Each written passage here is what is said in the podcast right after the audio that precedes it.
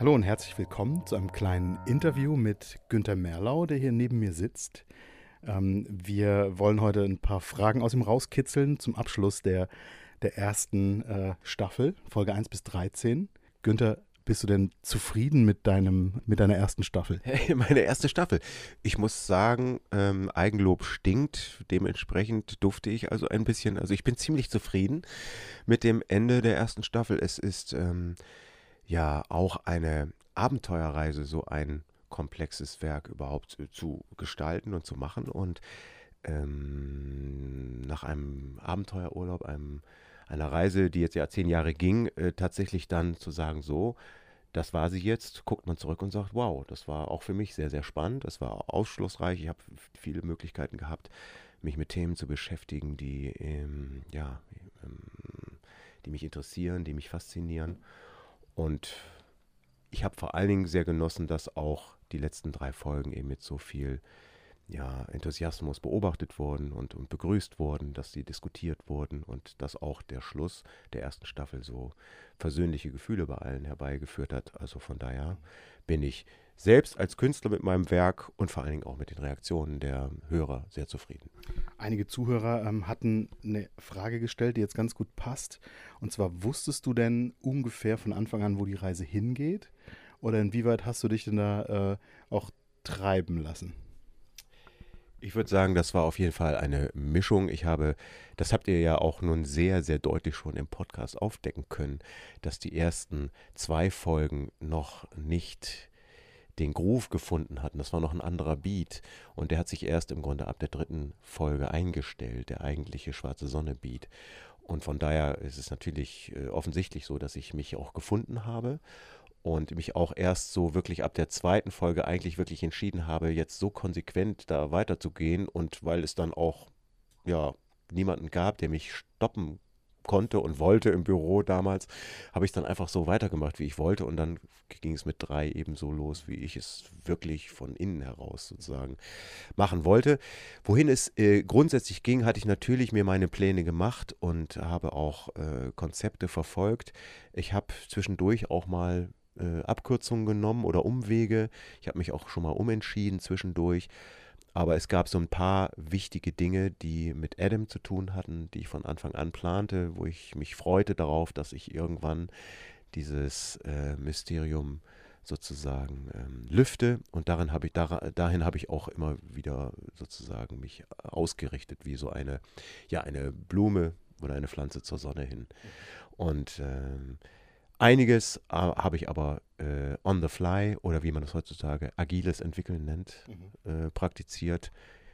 Also immer, wenn man nicht genau weiß, was man macht, dann nennt man das agiles Entwickeln. So habe ich das mittlerweile gelernt. Mhm. Aber äh, ja, ich würde mal sagen, es ist so ein Mischverhältnis von 70-30 vielleicht. Und das, das Schwierige jetzt bei diesem Interview ist ja, wir wollen nicht, dass der Zauberer seine Tricks verrät, aber vielleicht ähm, rückblickend auch ein paar Tricks uns sagen kann, die er gar nicht mehr äh, machen würde heute, die, die in der Kiste bleiben.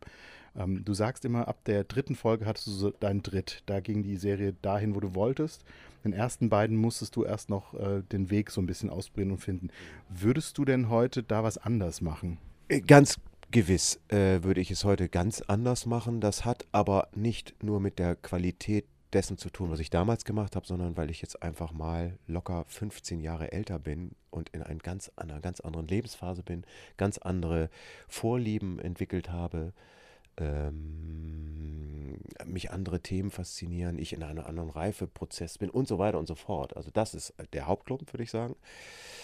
Äh, außerdem habe ich jetzt natürlich Fähigkeiten auch durch die Gründung anderer Firmen und ähm, ja, durch das Erlernen von, wie soll ich sagen, komplexen oder Durchdringen von sehr komplexen Inhalten, die gar nichts mit Hörspiel oder Musik oder so zu tun haben, die mir in den letzten fünf Jahren äh, ja, widerfahren sind, habe ich also Tools äh, nochmal mit drauf geschafft, die mir jetzt auch nochmal mehr viel, äh, sehr viel mehr möglich machen.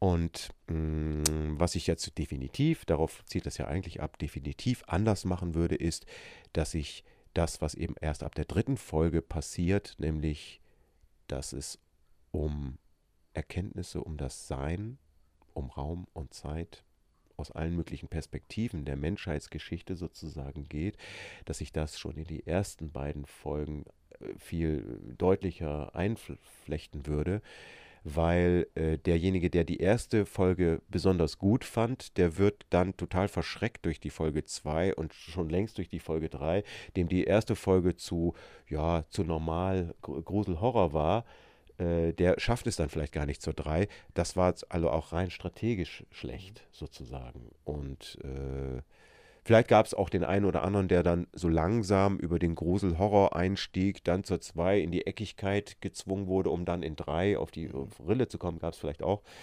Aber das würde ich von heute, heutzutage anders machen. Ich würde auch die Handlungsstränge mehr vielleicht äh, aneinander knüpfen ich habe jetzt die zweite Staffel zum Beispiel ja auch ganz anders im Voraus geplant noch. Ne? Also viel, viel detaillierter jetzt geplant. Also ich habe Exposés jetzt verfasst, was ich damals, es waren mir viele Sachen gar nicht möglich. Also ja, alleine das Mindmapping, was mir heute zur Verfügung steht, ich habe es vorhin schon mal gesagt, ich hatte gar nicht äh, groß genug Wände damals für die schwarze Sonne. Ich lebte in so für kleinen, für kleinen, bescheidenen Zimmerchen, da war das gar nicht möglich, sich derart auszubreiten. Und äh, das ist jetzt natürlich ganz anders in den Villen und in diesen ganzen. Äh, in, der einen Konzeptvilla. Ja, genau, in dem Gästehaus. Also von daher würde ich jetzt vieles, vieles anders machen. Aber ich würde trotzdem, um auf den Anfang zurückzukommen, es anders machen, weil ich jetzt ein anderer Mensch bin als vor 15 Jahren. Definitiv. Ich bin ein anderes Wesen. Gehen wir gar nicht erst 15 Jahre zurück, sondern nur sieben, als die Sonne in die Zwangspause ging. Hätten wir vor sieben Jahren äh, den gleichen Schluss bekommen? Äh, auf gar keinen Fall den gleichen, aber denselben. Nein. Äh, nein, ähm, es wäre ein anderer Schluss gewesen. Äh, es äh, war ja sowieso auf zwei Endfolgen geplant und es sind jetzt 13 mhm. geworden. Das hatte äh, verschiedene Gründe, die teilweise geplant, teilweise passiert sind. Und äh, ich habe ja auch, das, oder das hattet ihr ja im Podcast sehr, sehr gut aufgedeckt, du warst das, dass Folge 10 ganz anders mal angekündigt war. Da gab es Teile, die bis jetzt ja noch nicht passiert sind. Ich hatte dann irgendwann aus den Gesprächen mit Sebastian ja äh, sozusagen den Auftrag, oder wir hatten das Verständnis entwickelt, dass es über das Ende der schwarzen Sonne hinaus dann auch weitergehen kann. Und das war eine, nicht nur eine Bedingung, kann man so nicht nennen. Er hat mich damals gefragt. Ich würde die äh, äh, schwarze Sonne in, in den Verlag nehmen, wenn du das zu Ende führst. Und gibt es denn die Möglichkeit, das weiterzuführen? Und ich habe gesagt, naja, klar, das Ding ist so komplex, das kann man weiterführen. Ich hätte auch Lust dazu und es äh, folgende Ideen. Und das haben wir besprochen. Und dann hat sich sozusagen auch das Ende der, der ersten Staffel entsprechend ein bisschen verschoben. Ich hätte das dann damals ganz anders machen müssen.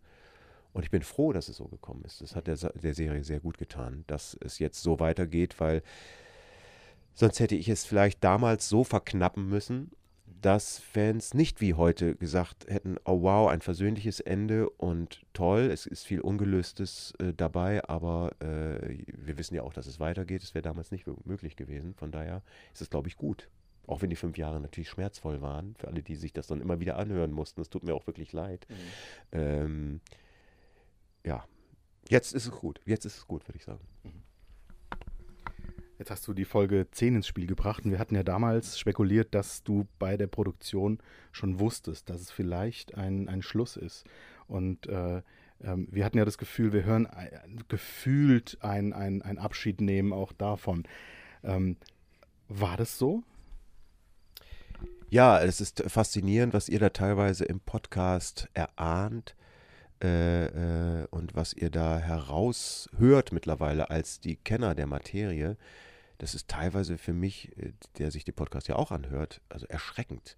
Ich muss manchmal tierisch lachen auch, äh, äh, weil das teilweise so nah an der Wirklichkeit ist. Manchmal aber auch so weit weg von dem. Das ist wirklich köstlich. Das ist ein ganz tolles Spannungsfeld, in dem mich das bringt. Also, das ist natürlich der beste und unterhaltsamste Podcast, den ich mir vorstellen kann. Äh, das ist unfassbar lustig und interessant. Und tatsächlich wusste ich, dass es äh, auf ein Ende zugeht. Ähm, und ja nicht nur für die Schwarze Sonne, sondern für den gesamten Hörspielbetrieb von Lausch. Mhm.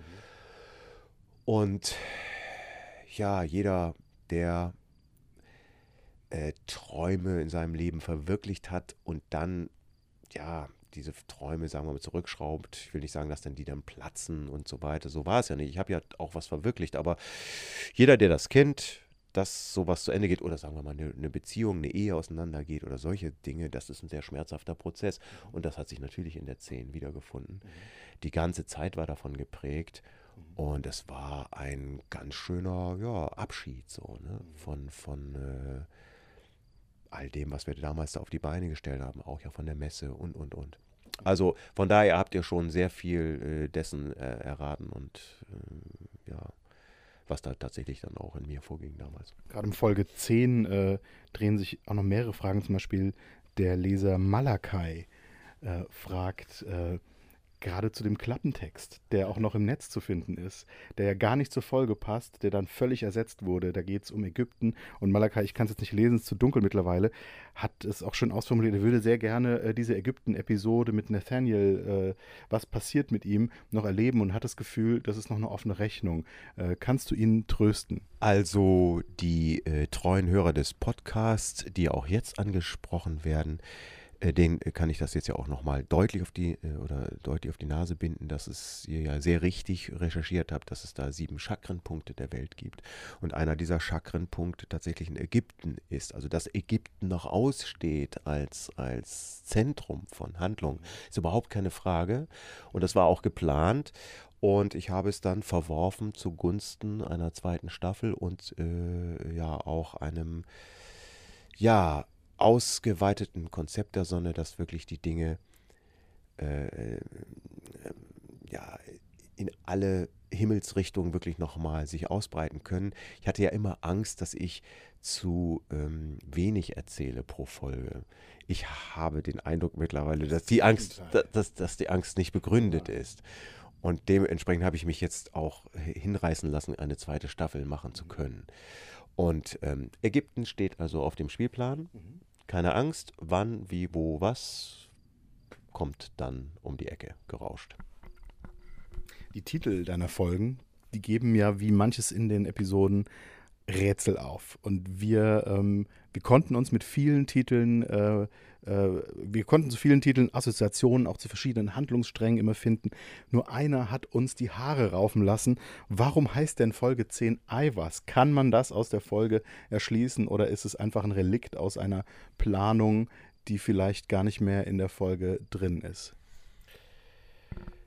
Ähm, die Titel sind vergleichbar mit äh, verborgenen Hinweisen in Gemälden oder so.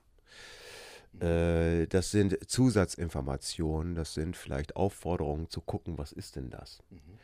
Und Ivers ist natürlich in, in, äh, auf die ursprüngliche Szene bezogen auf Crowley und äh, Nathaniel.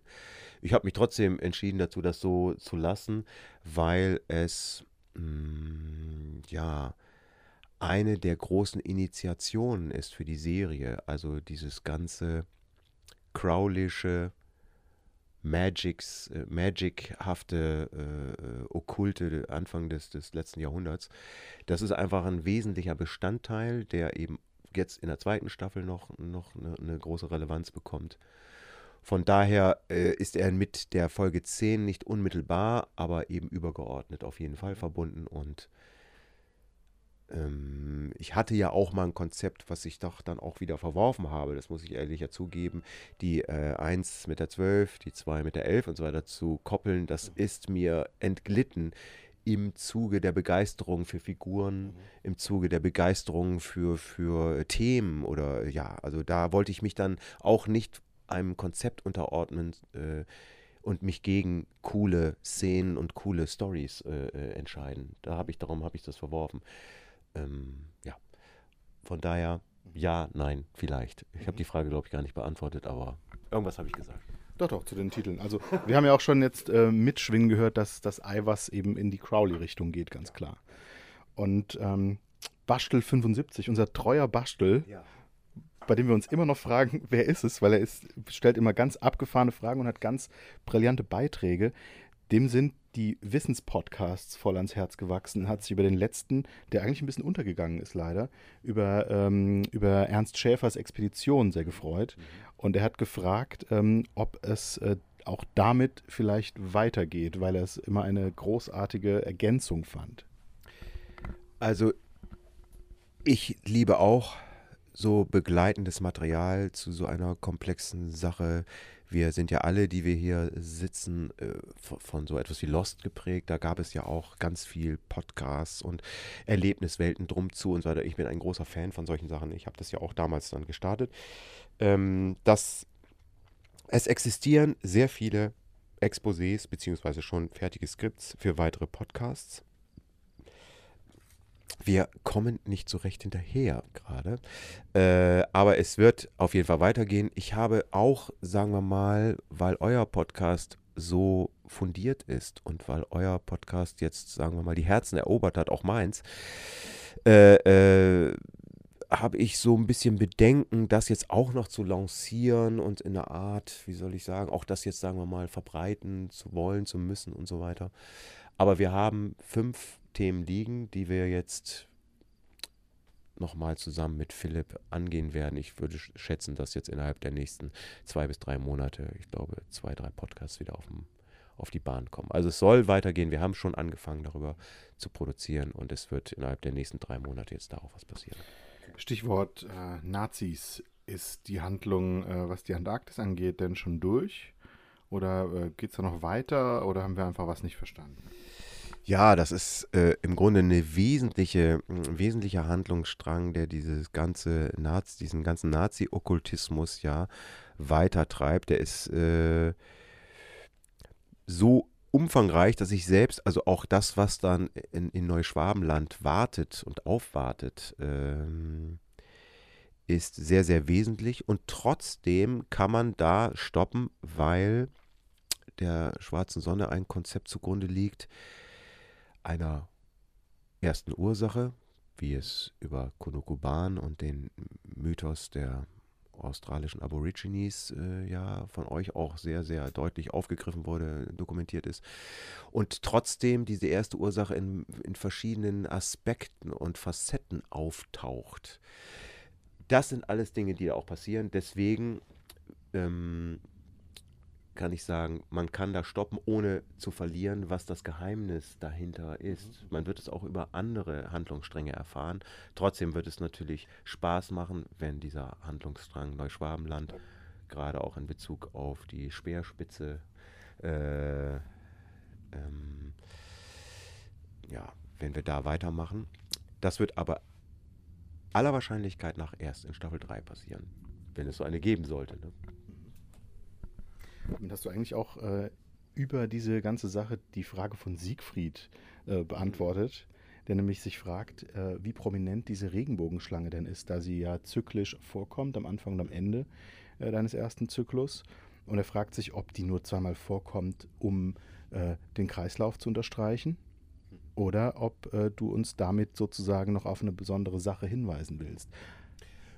Ja, also äh, natürlich ist die Korrespondenz, also ist es ein Schließkreismuskel? Nein, äh, ein, ein Kreis, sich kreisschließender, ja. Und möge er sich weiterhin schließen. ja, möge er immer gut geschlossen bleiben.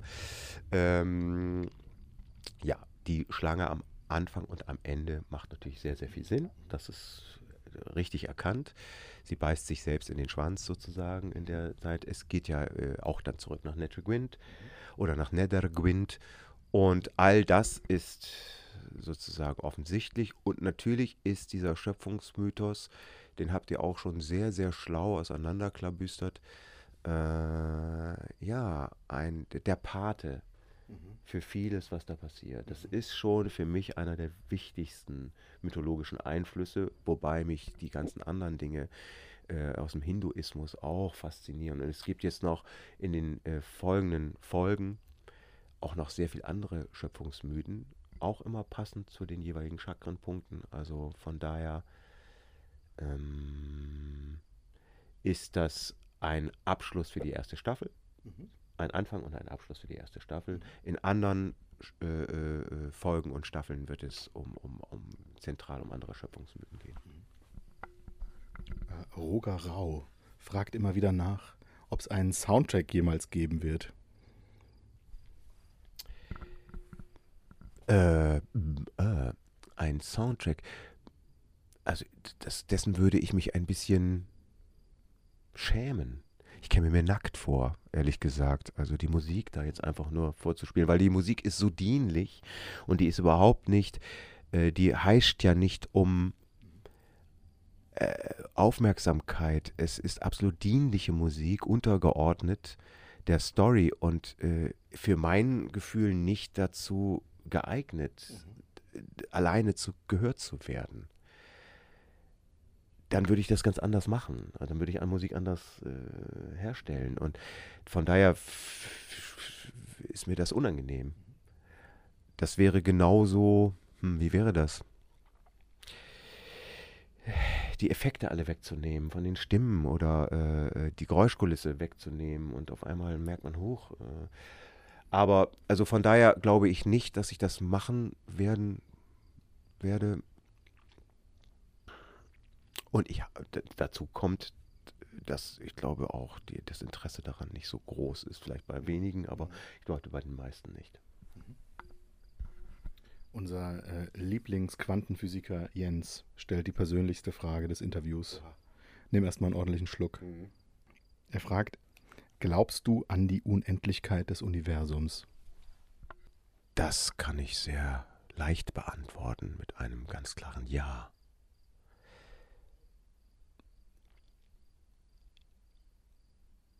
Wir sind Teil eines unendlichen Geschehens und die schönste Vorstellung, die ich habe von unserem Leben, ist die, dass die physischen Körper wie so Eisstiele in die Seele gesteckt werden.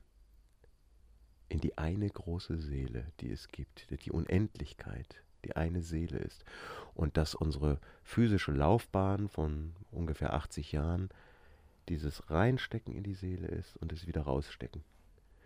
Und dass wir, dass dieser Eisstiel, um bei, dem Bild zu bleiben, sozusagen der begrenzte Ausschnitt dessen ist, was man da wahrnimmt, von Zeit und Raum, von, von eigener Begrenzung des Körpers und, und Individualität, Ego und so weiter. Und wenn der wieder rausgezogen wird, bam, man wieder im großen Ganzen der Einheit und der Unendlichkeit und dem Ewigen sich aufhält.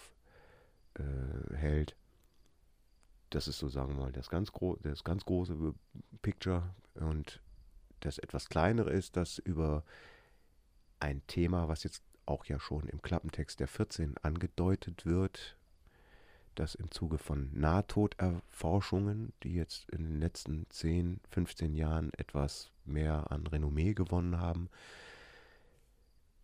und auch anderen Phänomenen immer mehr deutlich wird, dass ein, oder die Wahrscheinlichkeit größer wird, dass es ein Bewusstsein außerhalb des Gehirns gibt. Der Materialist behauptet, also der klassische Materialist behauptet, Gedanken werden vom Gehirn produziert. Nicht nur Gedanken, sondern Bewusstsein ist ein Produkt des Gehirns.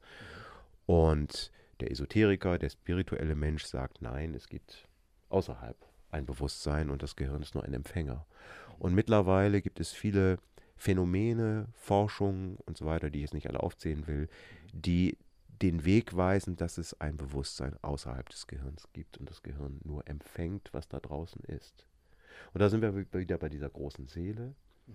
dass die ein, ein großes Datennetz ist, ein großes Geflecht an Informationen, vielleicht vergleichbar auch mit dem Reich der Ideen, und so weiter. All solche Vorstellungen und man sich so seinen, sein, sein, sein Spektrum da aussucht. Und das ist das eigene Leben, das sind die eigenen Gedanken, das ist die eigene Seele. Aber es ist alles auch dann wiederum Teil eines ganz großen, ewigen Ganzen. Das ist sozusagen mein Glaube. Wow, das wären eigentlich schöne Schlussworte. Wenn ich nicht noch was Lustiges vorbereitet hätte, ja, würde ich jetzt hier aufhören. Komm, wir trinken erstmal einen Schluck. Ja. Komm, Prost. Ein, ein Merlot auf äh, die Staffel 2 und 3. Wow. Ja. Klingt gar nicht wie Wein anstatt. Nee, komisch. Das sind noch ganz schön große Gläser für Wein. Und das Schaum drauf. Ja. Und die Farbe ist Bernstein. Was ist das denn für ein komischer Merlot heute. Wir machen noch ein kleines lustiges Spiel. Ich werfe dir eine, einen Begriff hin und du sagst einfach eine Assoziation dazu. Oh yeah. Das Rad. Leuchtet rot. Kailash. Möchte ich unbedingt 13 Mal umrunden. Bofril. Lecker. Kekse. Die Saltons im Orbit. Sind immer noch nicht äh, genügend federhandschuhtechnisch äh, aufgedeckt. Der Sinn des Lebens. Ist sich im Wirbel seiner Möglichkeiten ja, freudvoll zu drehen. Nikola Tesla. Hat ganz schön viel Probleme auch gehabt. Der Weiße. Ist kein Lindwurm.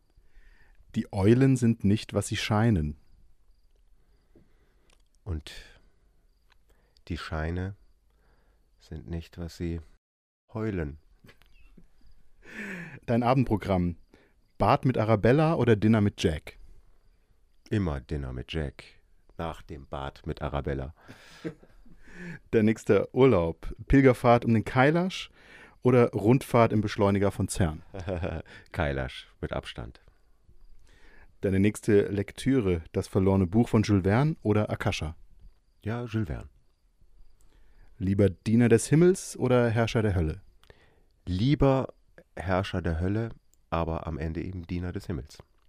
Und jetzt zum Abschluss, weil ja wir uns alle so auf den zweiten Zyklus freuen. Siegfried fragt zum Beispiel, äh, ob es ein Sequel oder Prequel wird oder was auch immer. Es weiß keiner irgendwas. Kannst du uns für den zweiten Zyklus noch, noch irgendwas Kleines vor die Nase hängen, damit wir auch gut einschlafen können?